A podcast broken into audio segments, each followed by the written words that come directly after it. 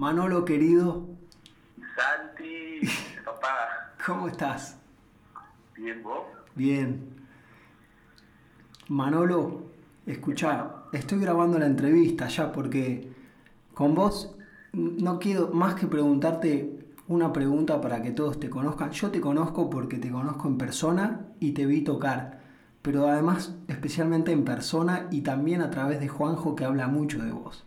Y entonces yo quiero que te presentes para que además los demás sepan quién sos como, como de una forma más eh, que vos quieras que te conozcan. Eh, quién sos, cómo te llamás y así, yo te escucho.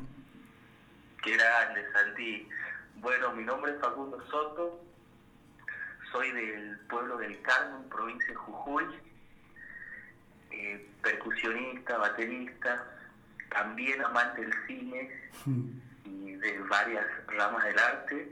Hace 17 años estoy radicado en, en Buenos Aires, en Capital, y bueno, trabajo con, por suerte, trabajo con varios artistas de folclore, como así también toco otras cosas y cosa que muchos no saben, soy un apasionado de la música de Colombia, de la cultura de Colombia. y, bueno, un placer, ¿no? Un placer compartir lo que vamos aprendiendo por el camino, tanto el bombo de güero como cosas de batería. Y bueno, toda esa locura me trajo acá, ¿no? A Capital. Y bueno, como dije, hace 17 años estoy radicado acá.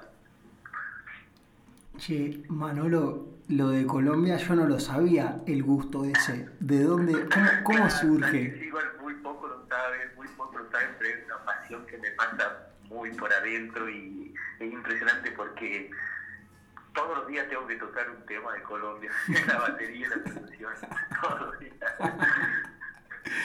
Qué grande. ¿Y, y cómo, o sea, cómo surge o, de, o por qué? ¿Lo podrías explicar? Qué loco, ¿no? Qué loco, te cuento eso. A los nueve años, una tía que vivía acá, que es de Jujuy, pero se vino a vivir acá, vivía acá, lleva un cassette, y yo ese cassette lo agarro, lo miro primero, después lo pongo, y empieza a sonar Carlos Vives. No, cuando escuché eso dije, wow, cómo me encantaría que mi folclore suene así. Imagínate a los nueve años, era y Sí. de ahí empezó una locura, uff, que fue parte de, de esto, ¿no? De, de- de venir acá y bueno, contactarme con gente de, todos lados, de Colombia, de Perú, de Senegal, de todos lados, sí, bueno, pero se despertó a los nueve años. Qué bueno que, que te hayas involucrado con tantas, con, con cosas que sentiste desde muy chico y que, y que hayas ido a buscarlo. Sí, qué loco porque vengo de una familia, por ejemplo, de una familia muy folclorista, ¿no? Eh, mi abuela, compañera de la primaria, Jorge Cafrún, imagínate, pueblo Mira. chico, Sí. o sea que Jorge y la familia estaban siempre en la casa de mi abuelo. Yo crecí en un ambiente muy folclórico, así, muy, muy folclórico, y bueno, pero mis gustos creo que cada vez disparan más hacia otro folclore, porque en realidad es todo folclore, ¿no? Jazz, todo el folclore Exacto. de distintas regiones. Exacto, la, la, la, la palabra folclore es, es propia de cada lugar, no es folclore argentino. ¿no? Claro, es como dice, ¿no? El saber del pueblo, y bueno, creo que ahí están las cosas de la riqueza. Sí, che, Manolo, estaba pensando de eso que contabas, que de tan chico estar en un ambiente de folclore, vos, vos mismo lo dijiste, te disparó para, para otras cosas. Es como, no, uno nunca sabe todo, todo de su, de su música, del folclore, del raíz, pero desde los nueve me, me imagino que supiste tanto que fuiste impulsado a ver raíces parecidas o, cosas, ¿no? En, en tantos otros estilos. Claro, sí, mira, te digo, es más, tanta la presencia de Cafrún en mi familia, es más, mis tíos hasta el día de hoy tienen un centro, un fortín de gaucho que se llama Jorge Cafrún, imagínate. Tanta la, la, la figura y la música de Cafrune que yo escuché que en un momento me llevó a pensar y decir, ¿por qué Cafrune, no sé si escuchaste cosas, Cafrune tiene un montón de cassettes, de discos grabados y ninguno con percusión, todo de guitarra y bueno, y eso, ¿no? Estudiarlo a él, escucharlo a él, llevó también a que yo saque una percusión que quizás la tenía dentro y que una manera de imaginarme cómo lo podría acompañar a Cafrune. Qué espectacular eso, poder con esa música que te gusta inventarle vos, jugar vos a inventar esa percusión, ¿no? sí. Y y después, como a los 15 años, me llegó la música andina, ¿no? Que es la música andina. A los 15, 16 años pude hacer mi primer trabajo y que fui, salí de Argentina, salí de Jujuy, fui a Bolivia a tocar y bueno, ahí fue como mi primer trabajo y con la música andina, ¿no? Si bien yo vengo de Jujuy, pero mi región es región de valle, de gauchos, de chacarera y bueno, después tuve ese acercamiento a la música andina que es completamente distinto y, otro mundo también y bueno. Manolo, eh, el otro día cuando hablábamos con, con Lore Moyano y te mencionó como parte de percusionista y genios de donde ella también aprendía mucho junto a Fede Gamba de folclore. Hablábamos un poco de, la música de Andina como música del altiplano, pero estamos tratando de definirla un poco más y, digamos, no, no definición de qué quiere decir música del altiplano, sino en qué se diferencia del folclore argentino. La verdad yo, yo la considero música de los Andes, ¿no? Y los Andes llega, llega hasta lo que hoy podríamos decir que es Argentina, con los límites y todo eso, pero antes Santi era toda una sola cosa, no había frontera y no había cosas, ¿no? No había límites. Claro. Y música de los Andes es la música que está ejecutada, por ejemplo, con instrumentos como la quena, la zampoña, o también puede ser un erque, un erquincho, que son los cuernos de, los animales abarca una determinada región. Y para mí ese sentir es muy distinto al sentir que, por ejemplo, yo siento acá en La Pampa, ni más ni menos, ¿no? Ojo, sino distinto. No, no, distinto, claro. Como su música también es distinta, la manera de interpretar yo también creo que tiene que ser distinta. Y eso. Qué, qué bueno, qué bueno lo que contás. Eh, me quedé con lo que dijiste, claro, no había frontera. Y la música debe existir de tiempos donde mucho antes de decir este es este país, este es otro país, etcétera, ¿no? Este, y en donde Fede el otro día contaba que cuando él pasa mucho tiempo en Jujuy, él quería también ver de dónde surgía la música folclórica y involucraba a ver el paisaje como algo que tenía que estar como una impresión en él para poder hacer esa música que hace o componerla, ¿no? Este, y, vos justo recién nos mencionabas los Andes y bueno, es como, por ahí la mejor definición de música andina es pensar en eso, o estar allí para escucharlo y entender. Claro, Santi, tremendo. Es, muy distinto tocar, por ejemplo, acá los icus que tocar arriba de una montaña, claro. porque te falta el aire por la altura y por todo eso. Es como hasta el eco que te dan las montañas cuando vos tocas también es distinto, cosas que acá no se siente, pero acá también hay otras cosas tan importantes y muy hermosas, ¿no? Tremendo. Que la pampa y todo eso, acá, y eso. Tremendo lo que decís del eco de las montañas, porque me imagino que cuando lo tocaban allí, eso debe haber influido mucho en la forma en que se tocaba, que se inventó el estilo, no sé cómo decirlo. Qué bueno eso. Claro, sí, sí, sí, sí, Santi, obvio. Y, bueno, nosotros estamos en esa, en esa búsqueda, Santi, en esa búsqueda de nuestra identidad y a la, a, la vez también poder reflejar, por ejemplo, en la batería, que no es un instrumento nuestro, pero sí yo creo que tenemos que ponerle nuestra identidad, ¿no? Por ejemplo, para tocar folclore, yo considero que el bombo es necesario poder estudiarlo, para poder llevar después cosas de ahí a la batería, ¿no? Claro o al set que nosotros queremos armar. Este, ¿Vos empezaste tocando el bombo y después la batería o fue al mismo tiempo? O cómo fue? Claro, yo empecé tocando el bombo. Mm. Yo empecé tocando el bombo, después le agregué como unos anchas bombos, set, y después pude llegar a tener una batería. Y cuando tuve una batería dije, no, qué impresionante todo lo que se puede lo que se puede lograr acá, las voces que puedes llegar a tener cuando estás tocando. Claro. es Y bueno, nuestro folclore es así, rico en, voces, ¿no? Rico en, colores rítmicos. La percusión de los Andes, por ejemplo, de las bandas de Sicuri, de las bandas de carnaval, están formadas mínimo tres integrantes, ¿no? Que, que tienen que ser que tienen que ser redoblante, bombos y platillo esa es como la percusión, o sea, son tres personas tocando y cuando uno tiene que llevar eso a la batería, mm. tienen que verse reflejar esas tres voces.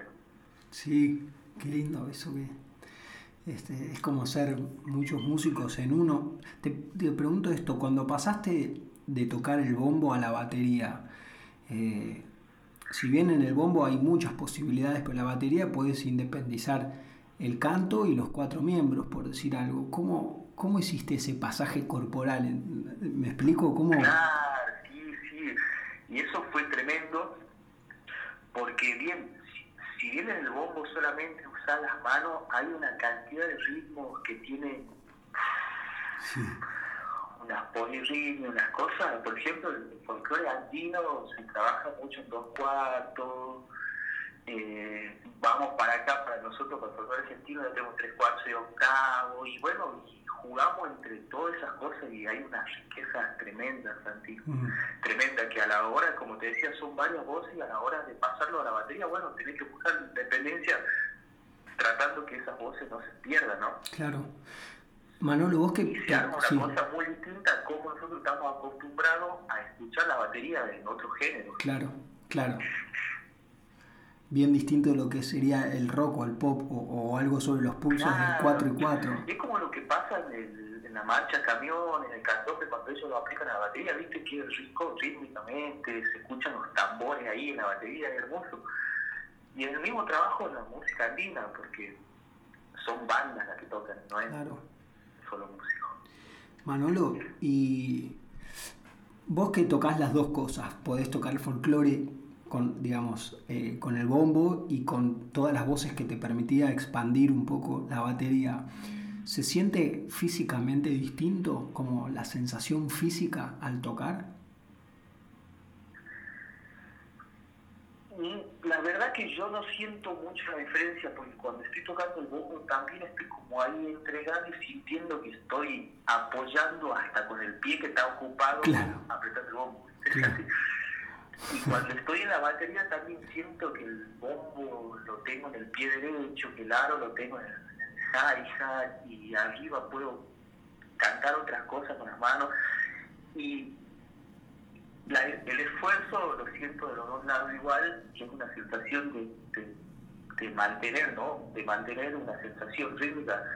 Y cada estilo que tocamos, por ejemplo, lo otra vez que vos fuiste y nos viste con Lore, nosotros pasamos a tocar guaracha, santiagueña, chacadera, samba, después morenada, caporal. Es tremendo rítmicamente lo que hay ahí. Tremendo. Para divertirse. Sí, sí, y además eso es otra cosa que lo veo divertido. Yo, yo empecé a escuchar más folclore por Juanjo, algunas cosas ya conocía, pero indagué más y, cuando lo veía tocar a Juanjo, a vos y a Diego Frescura, a toda gente que toca folclore en la percusión que yo conozco, a mí los veo, los veo sonreír cuando tocan. ¿Qué, claro, qué, totalmente... uno ve a Juanjo y está sonriendo, ¿no? Está feliz porque, porque aparte de es consciente que está manejando otro lenguaje más allá de lo que estás tocando también. Porque te genera paisaje, te genera, como dice Fede, también cuando uno toca tiene que pintar todo eso nosotros en este caso con los palillos y con, los parches. Qué, qué, bueno, Manolo. Y con tanto música, vos dijiste antes que tocabas otros instrumentos. ¿Cómo? dijiste también que tocabas otros instrumentos, ¿no? Sí, sí, sí. ¿Cuáles, ¿cuáles tocas? Toco guitarra también porque soy apasionado de, de las bases, de la sensación rítmica. Toco guitarra toda base. Me gusta, por ejemplo, acompañar la guitarra y tocar solamente la guitarra base. Eso, y bueno, también después el tema de percusión, toco cajón, toco otros instrumentos. Claro, y pudiendo tocar otros instrumentos, ahora ya serían voz, distintas voces, pero en otros instrumentos. Esto, esto digo, te permite eh, componer, o sea, podés componer solo con, con, la percusión, pero digo, ¿has compuesto cosas? ¿Te gusta componer? Sí, sí, sí, tengo cosas compuestas con un amigo, por ejemplo, de Santa Fe, que justo ayer me mandó un guayno que habíamos hecho hace ocho años, creo, que la melodía me pertenece y parte de la letra también. Todo en un conjunto, ¿no, Santi? Como saber tocar la guitarra y a la hora de acompañar una samba del bombo vos la vas a acompañar de otro lugar, lo mismo que la chacarera, porque sabes dónde estás con el, con el bombo, sabes dónde estás con la guitarra. es como una cuestión de todo se va armando y termina siendo toda una musicalidad, ¿no? La que vamos buscando. Claro. Qué bueno, Manolo. Y este, bueno, el disco que, en el que te vamos a poder escuchar eh, pronto es el que sale el 30 de abril. Con, eh, sí, sí, el disco de Lore, ahí hay uno con Lore, Félix, Sebastián, Sebastián, y bueno, y otros invitados, ¿no? Hermoso. ¿Ahí has grabado toda la percusión? Yo grabé ahí, sí, toda la percusión, bombo, baterías y accesorios. Qué bueno. Sí. Este... Sí, hermoso trabajo y bueno, hermoso lo que apuesta Lore, ¿no? Viniendo de Santiago, un lugar donde la música andina todavía no llegó o llegó muy poco, no hay, no hay músicos santiagueños que, que hagan música andina o si lo hay hay pocos, muy pocos y menos vientistas y menos mujeres vientistas, ¿no? Total. eso es una apuesta muy grande de Lore, sí. que bueno, acá estamos con ella a full. Qué bien, qué bien. Este, justo hablabas de esta de, pocos dentistas, me acordé de otra que he visto tocar con Fede y Juanjo, eh, que es Micaela Chau, que, que, intenté hablar en estos días, seguramente charlemos. Este, ella también es una dentista que genera sensaciones. Sí, sí, qué bien, Mica tocamos mucho, mucho tiempo, mucho tiempo. Por ejemplo, eh, la primera vez que salí, que te conté que fui para Bolivia, bueno, en ese trabajo me encuentro con ella. Me encuentro con Micaela y mira, pasamos una Navidad fuera de nuestras casas y fuera, fuera era ya, todo el momento. Éramos chicos, yo tenía 15 años, creo, 16, 17. Qué grande. Chicos. Qué grande, Manolo. Este, escucha, escucha, ¿y cómo es? ¿Vos, ¿Vos estás viviendo en Buenos Aires ahora? Estoy viviendo, sí, hace 17 años que vivo acá en Capital. Sí, lo dijiste, claro. Lo que... Y bueno, a veces viajo la temporada de enero, febrero para Jujuy, junio, o algunos festivales voy a tocar, pero siempre vuelvo y estoy acá. Eh, en, los, en los veranos, en las temporadas, ¿tenés mucho trabajo eh, allá? Eh, sí, por, la última, por ejemplo, la última temporada que, que antes de la pandemia y todo esto, tuvimos bastante trabajo con Micaela. Yo estaba trabajando poco con Micaela, bueno, hacíamos cosquillas, bueno, muchos festivales, estuvo muy lindo eso. Y bueno, ahora bajó y esta temporada fue más tranquila, pero hubo trabajo. Este, ¿Y cómo es de volver para vos a la ciudad? Porque me imagino que si te, si te criás el otro día contaba también Juan Carlos Liendro que, digo, ¿cómo es un día? Y él contaba, bueno, me levanto, tomo mate en el cerro, después bajo. Yo pensaba la diferencia de lo que es vivir en la ciudad, eso. Y vos sos de los lugares de los cerros, como, digo, ¿cómo no extrañar? Es mi pregunta. Pero no sé, por ahí para vos se, se hizo fácil. Qué, qué loco, ¿sabes? Porque hace dos días justo eso me, me preguntaba una amiga eso, ¿no? De, ¿qué haces acá? Y mira, vos viniendo del Carmen de Marimaná, esos lugares donde re tranquilo, mirando cerros, todo, y acá viendo edificios y todo, todo muy rápido. Y le digo, a mí me encanta porque siento que tiene acá lo opuesto, ¿no? Todo lo opuesto de donde yo vengo, de las actividades que por ahí pude cultivar. Y esto me genera como motivación y me encanta, ¿no? yo cuando siento que extraño algo, entro a la sala me pongo los auriculares y empiezo a tocar y, y, bueno, y estoy, estoy en Jujuy, estoy en Perú, estoy en, no, sé. Qué lindo, Manolo, eso, eso como, para, como... Sí. como para que todo el mundo lo haga, ¿no? que toque instrumento y se pueda volar, toque como toque, simplemente por disfrutar. De la música, después eso, tener la posibilidad de poder transmitirlo y la posibilidad de que te vayan a ver, bueno, pero yo creo que eso para mí sería el fin, ¿no? La satisfacción de, de sentir, mira, puedo trasladarme a otro lugar estando acá, puedo sentir otras cosas, ¿no? Sí. Distinta a lo que, a mi cultura o lo que venía sintiendo. Hermoso lo que decís, Manolo, genio.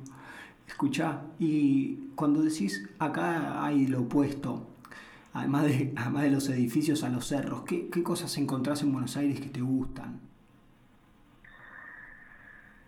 la posibilidad de poder contactarme cotidianamente con, músicos, con, músicos de distintos lugares. Buenos Aires también, ah, ya, pues, ya a partir del, décimo año ya le empecé a agarrar como el cariño y empecé a, a poder sentir, por ejemplo, los tangos, las letras de tango. Mm. Eh, yo estoy ahora terminando la licenciatura en folclore, ya la terminé de cursar, estoy haciendo la tesis. Qué grande. Y bueno, también ahí entrar a la universidad me dio la posibilidad de ver la otra parte, ¿no? La parte de, los libros, de investigaciones y, yo ya trayendo lo que es la materia prima, el lugar, entonces claro, la raíz. Una hermosa y dije, Buenos Aires es importante todos estos aspectos, ¿no? El mm. crecimiento como artista. Sí, y como ser humano. Bueno, que yo dije, che, Manolo, dije como ser humano, como si ser artista no lo fuera, ¿no? Claro. se me escapó eso. Escuchá, te escuchaba y decía que bueno que, que con la raíz viva del folclore, palabra de, de raíz viva, hayas venido a, cotejar, por decirlo de una manera, en libros, en, en educación más formal, y encuentres las dos cosas de la misma manera que cuando decías recién lo del tango, encontrar ya el folclore, el folclore en general de esta tierra es el folclore argentino y el tango es un folclore más tardío, pero también ganó un lugar de folclore en lo que es más el lo porteño y que, que bebas de los dos folclores como, como también contás de la música colombiana. Eso ahora entiendo más por qué eso es así, Manolo, porque eso es tan genial. sí, gracias, gracias. Es que uno, uno no, uno a veces tiene, tiene caparazones, capas que bueno las va poniendo a lo largo del camino, ¿no? Y está bueno llegar un momento y decir, me las puedo ir sacando para poder, verdad, sentir a profundidad lo que me está pasando, lo que me está rodeando, ¿no? Sí, sí. Porque una cosa es escuchar tango y otra cosa es como empezar a sentirlo y darte cuenta. Después yo pude hacer también materias como lunfar, y esas cosas, y empecé a ver me empezó a explotar más la cabeza del tango, ¿no? Darme cuenta un montón de cosas. De que... Claro, claro, claro. Manolo, es como... Sí, sí, sí, podríamos hablar eterno y vos podrías como... Lo que, claro, me encantó que digan lo del lunfardo, hasta que no lo dijiste me había olvidado que es parte fundamental del tango el lunfardo. Este... Claro, es como el lenguaje propio que, que, está sucediendo ahí, ahí en el tango. Claro, Qué bien, qué bien. Manolo, escucha. Y además de tu canal, tu canal de Instagram es Facundo Soto. Y eh, después, bueno, el disco va a salir el 30 en Spotify como para escucharte en algo nuevo. Y después otras cosas que haya tuyas para escuchar. ¿Sabes qué exacto te doy así te cuento así como algo que, que empezó a surgir el año pasado? Dale. También con Fede, ¿no? Con Fede, un citador de cosas hermosas. Sí. El cabra acá fue impresionante. es impresionante. Sí. Para parar, sube, sube, sube, sube, hermoso y, sobre todo te invita y eso es hermoso, ¿no? Sí. Era como una hermosa sensación de compartir. Y bueno, y estábamos viendo y hablando y planeando hasta que me dijo, lo tenés que hacer. Yo dije, bueno, ya está. Si me dice Fede, vamos a hacerlo. Sí. Eh, y un disco como solista, desde la batería y desde la, ese formato andino que te conté, sí. bombo, redolante y hi-hat o platillos, bueno, desde ahí y tocar todo con banda de bronce. Bueno, este año lo podemos llegar a completar, pero Qué buena idea. Empezó a caminar el proyecto. Qué bueno lo que me estás contando, Manolo, me, me pone muy feliz por vos este, y por la música.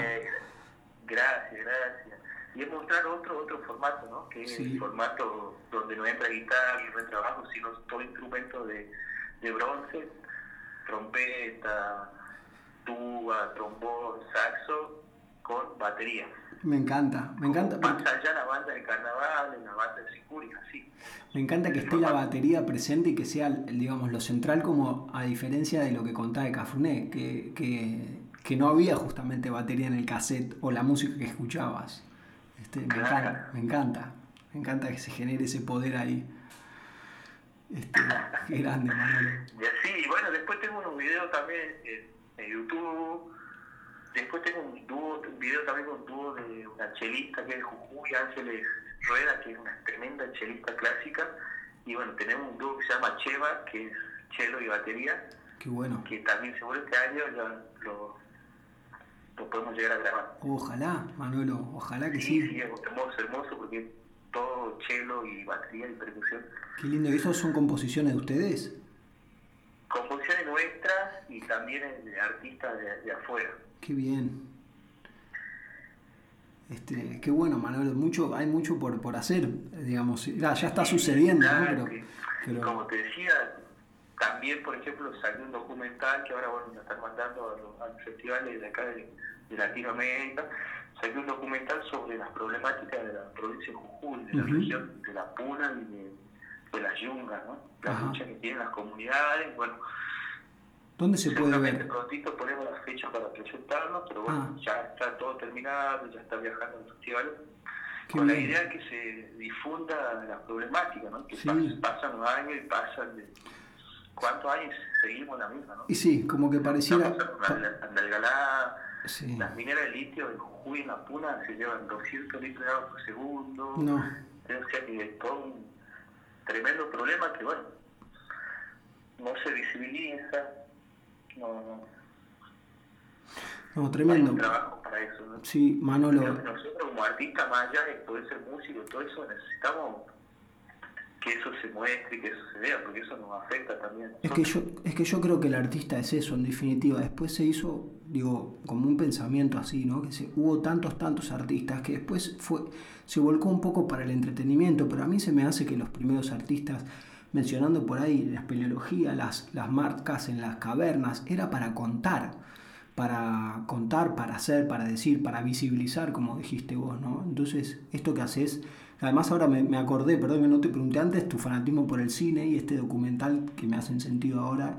Y qué importante que lo hagas porque eh, además de poder que la gente sepa que igual es como decís, yo creo que ya todo el mundo sabe ese tipo de, abuso que hay en la naturaleza y, mal uso también. Este, pero como ya creo que el objetivo también es un poco denunciar cómo a nadie ya le importa nada aún sabiendo denunciar o, poner en evidencia, ponerlo sobre la mesa. No, no, no quiero tener una connotación negativa, pero me parece buenísimo que lo hagas y por favor cuando salga eh, avisa para poder compartirlo o lo que sea. Claro, sí, sí, de una. Mira, la idea primero fue hacer un documental sobre la música y todo eso, ¿no? Porque tanto en, en la quebrada, por ejemplo, quebrada la puna, como en la yunga, el Jujuy, que es la selva, se festeja el carnaval, se festeja de una manera muy distinta, ¿no? Tanto en música, en ritual, en baile, todo es muy distinto. Y mi idea era esa, ¿no? Y cuando me fui, me empecé a meter en las comunidades, la gente me dio lugar para entrar y ver cómo lo que pasaba adentro, me di cuenta que no podía hacer un documental de música primero sin primero mostrar esas cosas que estaban pasando ahí, ¿no? Sí, sí. Porque la música es una consecuencia de todas las manifestaciones de esas comunidades. Claro que sí. Y no podría yo ir a mostrar solamente la música si, por ejemplo, en Ledesma eh, mostrar la lucha y la festividad que tienen ellos y cómo siguen en contra de lo que es Blaquier y toda esa política del ingenio de Ledesma, ¿no? que deja deja miseria, que quita la tierra a la gente y, el guaraní, el, descendiente de la zona de ahí, queda cada vez más encerrado y no tiene otra cosa que salir y pedir laburo en el ingenio, ¿no? Y Ledesma crece, y claro. millonario, y la pobreza que dejan ahí culturalmente, de todo, es grande. Sí, sí. Es, me vino a la cabeza una letra que dice, eh, donando sangre al antojo de un patrón por un mísero sueldo, mientras, justo, bueno, es esa la frase, ¿no? Que es de Iorio y al mismo tiempo como esto, esto crece y como que parece, no sé, es infernal un poco. ¿no? Sí. Wow. Claro, Qué grande, está todo, claro. Está todo. Es de Gil trabajador, pero, pero en ese sentido, ¿no? Como no te queda otra que ir a buscar trabajo a un lugar eh, de los que son los que eh, se afanan se afanan la naturaleza. la gente de ahí, de la zona de, de la Yunga, del Edesma, Calilegua, los jóvenes esperan cumplir 18 años y, van y piden trabajo ahí en la empresa. Es lo más seguro que tienen. Es lo único que, que pueden ver. Y vos vas ahí a la empresa Ledesma, le decís, mira, yo soy Facundo Soto y te dicen, ah, vos sos hijo de, nieto de, saben todo, controlan todo. Claro. Bueno, Manolo, me, me alegro un poco terminar con esto porque, bueno, también le da, le da como le da una fuerza a lo que estás diciendo, y, pero no por eso me, deja de, latir con alegría el corazón por todo lo que has compartido y charlado y te agradezco siempre tu bondad, tu sinceridad y tu transparencia y tu, tu forma de existir. Muchas gracias Santi, gracias por invitarme, gracias por generar este espacio ¿no? donde podemos mostrar un poquito que vamos haciendo y bueno y escuchar a otros colegas, ¿no? Sí, sí. Escuchar tu programa y bueno Así es. genio, Santi. Gracias de corazón por brindarme. Bueno, Manolo, te mando un abrazo grande y gracias a vos de nuevo. Dale, abrazo papá. Adiós, chao.